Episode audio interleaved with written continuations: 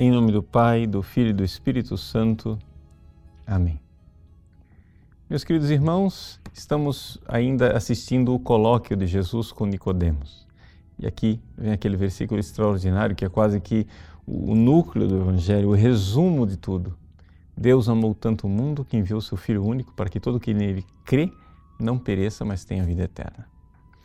Ou seja, que o envio de Jesus ao mundo para morrer por nós seja um ato de amor de Deus Pai por nós, isso quase ninguém que tem fé duvida.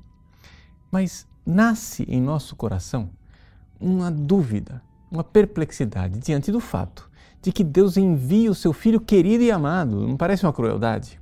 Ou seja, como é que o pai que ama tanto esse filho agora envia esse filho para morrer? É importante que nós saibamos que Deus, ao enviar o seu filho, também mostrou, demonstrou um amor infinito para com o seu filho amado. Como assim? Podemos fazer uma comparação para entender a coisa. Imagine que nós estamos num tempo de guerra e um general sabe que pode salvar o seu país. Mas pode salvar o seu país com uma estratégia, onde ele entra dentro né, do quartel-general inimigo e mata o chefe, o general que é adversário, e assim o país inteiro está salvo com a morte de um homem. Só que ele sabe que o soldado que fizer isso não sairá vivo. Então esse grande general olha para suas tropas e procura. Bom, tem esse aqui que é bastante habilidoso, mas não é virtuoso o suficiente. Se ele for lá, é capaz de ele dê conta, mas ele sabe que vai morrer. Pode ser que ele seja covarde na hora. Tem esse outro aqui que é virtuoso, mas não é habilidoso. E então ele, ao ver todos os seus soldados, descobre que existe um soldado, o seu filho, o seu filho querido. Ele diz, chama esse filho e diz: Filho, esta missão que irá salvar a pátria, eu preciso confiá-la a pessoa que mais se demonstra apta, virtuosa para isso e a pessoa na qual eu mais confio, que eu mais amo. Essa pessoa é você. Ou seja, Deus envia Jesus para morrer por nós. E com isso demonstra que o seu filho é aquele ele coloca toda a sua confiança, toda a sua benevolência, todo o seu beneplácito, porque ninguém seria capaz de amar tanto.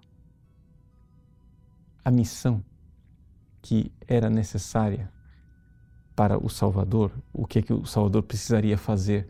Precisaria dar a Deus um amor infinito. Somente isso nos salvaria.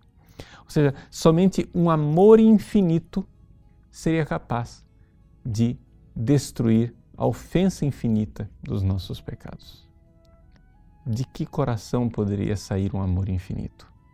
Somente do seu filho amado, somente do filho querido. Então, quando nós olharmos para a cruz de Cristo, nós temos que ver que também ali o Pai está amando o seu filho. Talvez para a gente entender mais perfeitamente ainda esse mistério insondável, nós temos que olhar um pouco para a vida de alguns santos.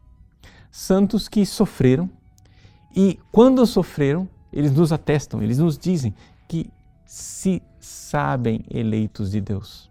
Santos como o Padre Pio de Pietrelcina, que teve que se configurar ao Cristo crucificado e ele sabia que tinha sido eleito por Deus, querido e amado por Deus sobremaneira. Santos que se entregaram como vítima, como Santa Teresinha no Hino Jesus.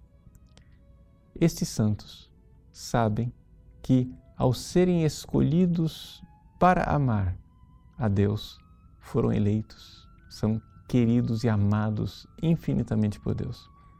Assim também o Filho Jesus. Jesus é Deus que se fez carne, é o Filho eterno que veio aqui neste mundo oferecer ao Pai o amor infinito que somente Ele poderia oferecer. Ele, eleito de Deus, nosso Salvador. Deus amou tanto o mundo e Deus amou tanto o seu Filho que o entregou para nos salvar. Deus abençoe você. Em nome do Pai, do Filho e do Espírito Santo. Amém.